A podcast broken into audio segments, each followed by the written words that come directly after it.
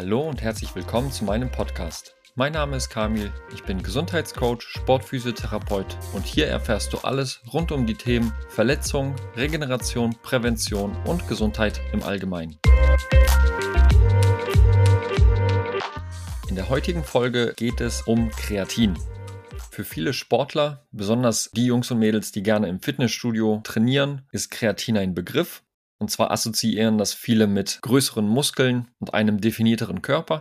Und bei vielen Eltern löst das eher Angst aus, weil die das direkt mit Doping, Drogen, Anabolika und sonstigen Sachen assoziieren.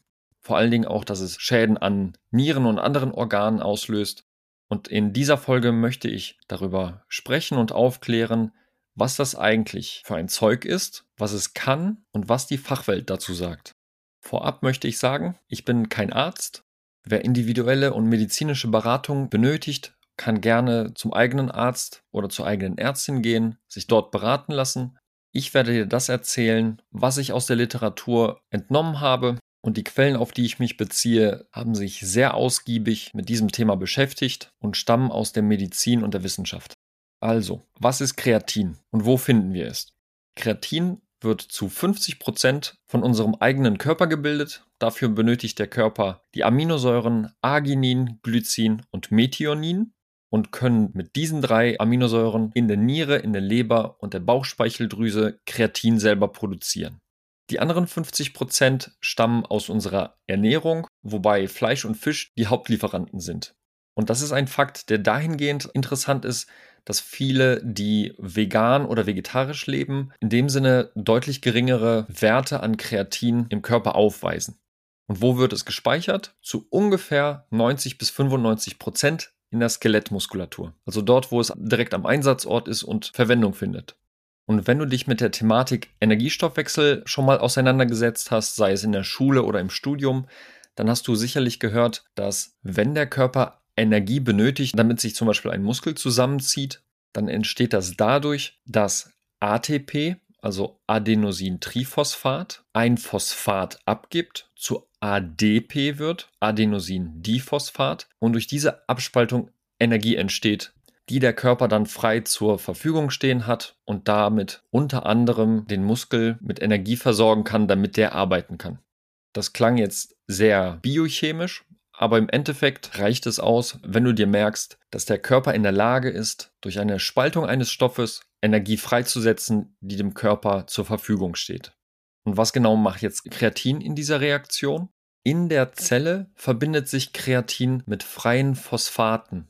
Dadurch entsteht Kreatinphosphat.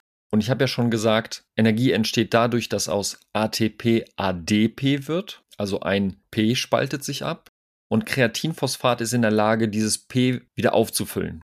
Heißt im Endeffekt, aus ADP wird wieder ATP.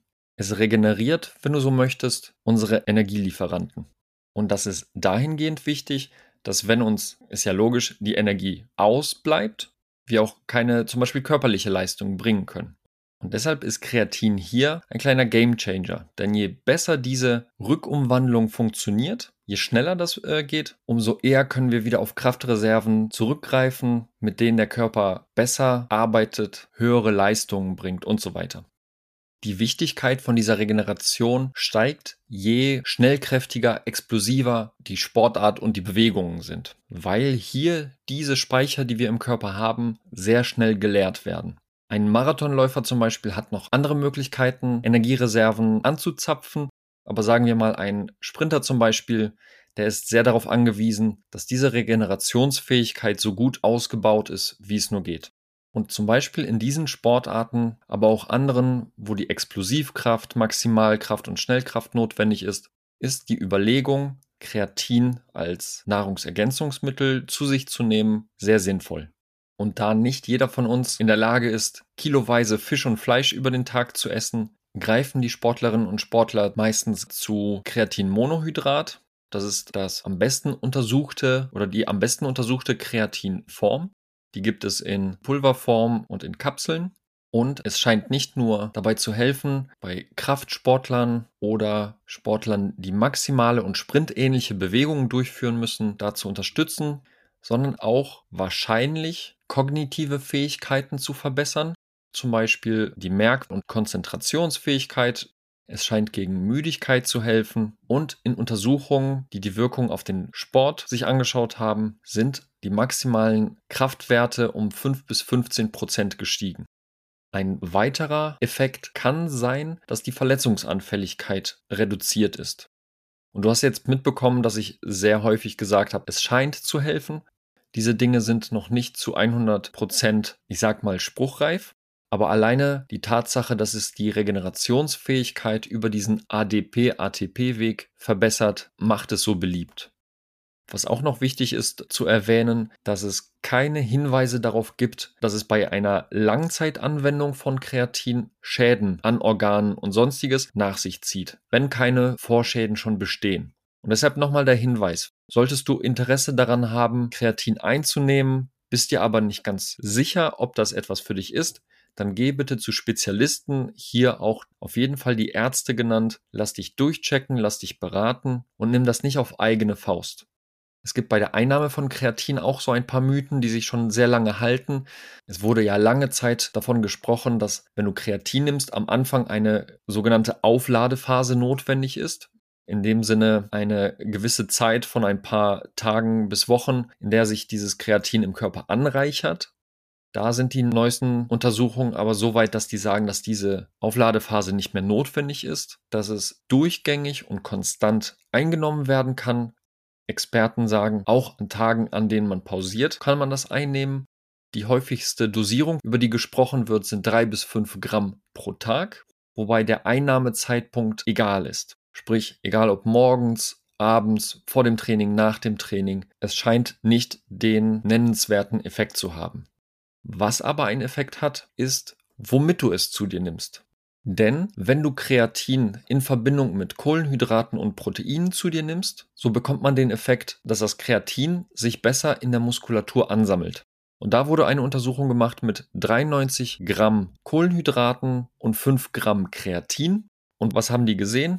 Die Kreatinlevel in der Muskulatur sind um 60 Prozent größer gewesen. Und im Resultat wurde gesagt, dass mindestens 35 Gramm Kohlenhydrate und 50 Gramm Proteine mit dem Kreatin eine sinnvolle Mischung ist, die die Möglichkeit der Speicherung von Kreatin erhöht. Also, noch einmal kurz zusammengefasst. Kreatin ist wichtig für das Energiesystem. Es regeneriert den Energieträger ATP. Kreatin ist zu 50 Prozent körpereigen, also vom Körper produziert Dafür braucht der Körper einige Aminosäuren und die anderen 50 Prozent sind über die Nahrung aufgenommen, wobei die Menge an Fisch und Fleisch sehr, sehr hoch sein müsste, um für Sportler einen ähnlichen Effekt zu bekommen, und zwar diese Regeneration dieses Energieträgers ATP in ausreichendem Maße. Besonders anaerob alaktazide Belastungen sprich maximale und sprintähnliche Belastungen, Kraftsport und so weiter profitieren sehr von dieser Supplementation.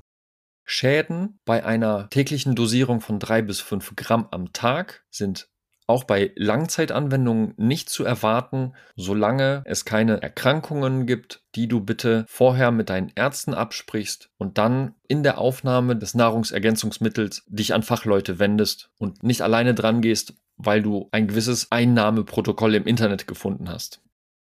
Das am besten untersuchte Kreatin ist Kreatinmonohydrat.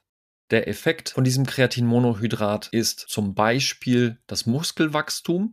Wenn du dir jetzt vorstellst, dass dieser Energieträger ATP schneller regeneriert wird, besteht auch die Möglichkeit, mehr Leistung abzurufen, dadurch eine höhere Muskelanpassung zu erreichen. Wann Kreatin eine auch sinnvolle Geschichte ist, ist, wenn die Belastung kurzzeitig sehr hoch ist, wie zum Beispiel in der Vorbereitungszeit. Also wenn täglich vielleicht sogar mehr als ein oder zweimal trainiert wird, die Anstrengung sehr hoch ist, könnte man darüber nachdenken. Und wie schon gesagt, mach das bitte nicht alleine, such dir jemanden, der damit Erfahrung hat. Und wenn du mehr darüber wissen möchtest, empfehle ich dir den Podcast, den ich mit Stefan aufgenommen habe von Optimum Performance. Den werde ich ja auch nochmal unten in den Shownotes verlinken.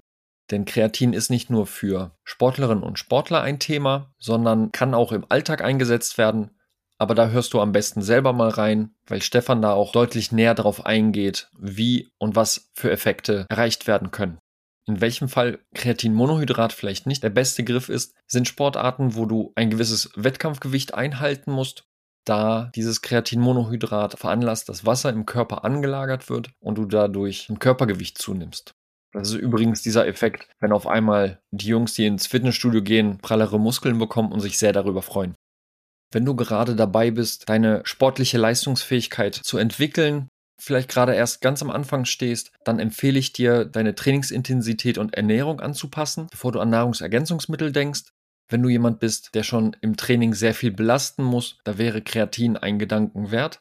Aber ich empfehle dir, mit jemandem darüber zu sprechen und die Einnahme auf dich abzustimmen. Und ich bin der Auffassung, dass bevor man an Nahrungsergänzungsmittel geht, man sehr, sehr viel Potenzial im grundsätzlichen Umgang mit Training und Erholung viel rausholen kann, bevor man da dran muss. Aber wenn du wissen möchtest, ob und wie Nahrungsergänzungsmittel zum Beispiel an dich angepasst werden können, dann kannst du dich gerne an mich wenden. In den Shownotes findest du die Verlinkung zu meiner Homepage und zu meinem Kontaktformular, über das du mir gerne deine Fragen und Wünsche schreiben kannst. Du kannst mich auch gerne über Instagram anschreiben. Du findest mich unter kamil-schiewitz. Wenn du möchtest, findest du mich jetzt übrigens auch in Solingen. Durch die Zusammenarbeit mit dem Bergischen Handballclub habe ich jetzt die Möglichkeit, wenn du auch physiotherapeutisch betreut werden möchtest, dass du direkt zu mir kommst, egal ob mit Rezept oder als Selbstzahler. Und dann kann ich dir neben dem Gesundheitscoaching auch noch die Sportphysiotherapie anbieten und dich betreuen. Und auch wenn du hier Fragen hast, kannst du mir gerne immer jederzeit schreiben. Und ich hoffe, du konntest aus dieser kurzen Podcast-Folge viel für dich mitnehmen. Ich würde mich freuen, wenn du beim nächsten Mal wieder einschaltest. In diesem Sinne, nimm's sportlich. Ciao.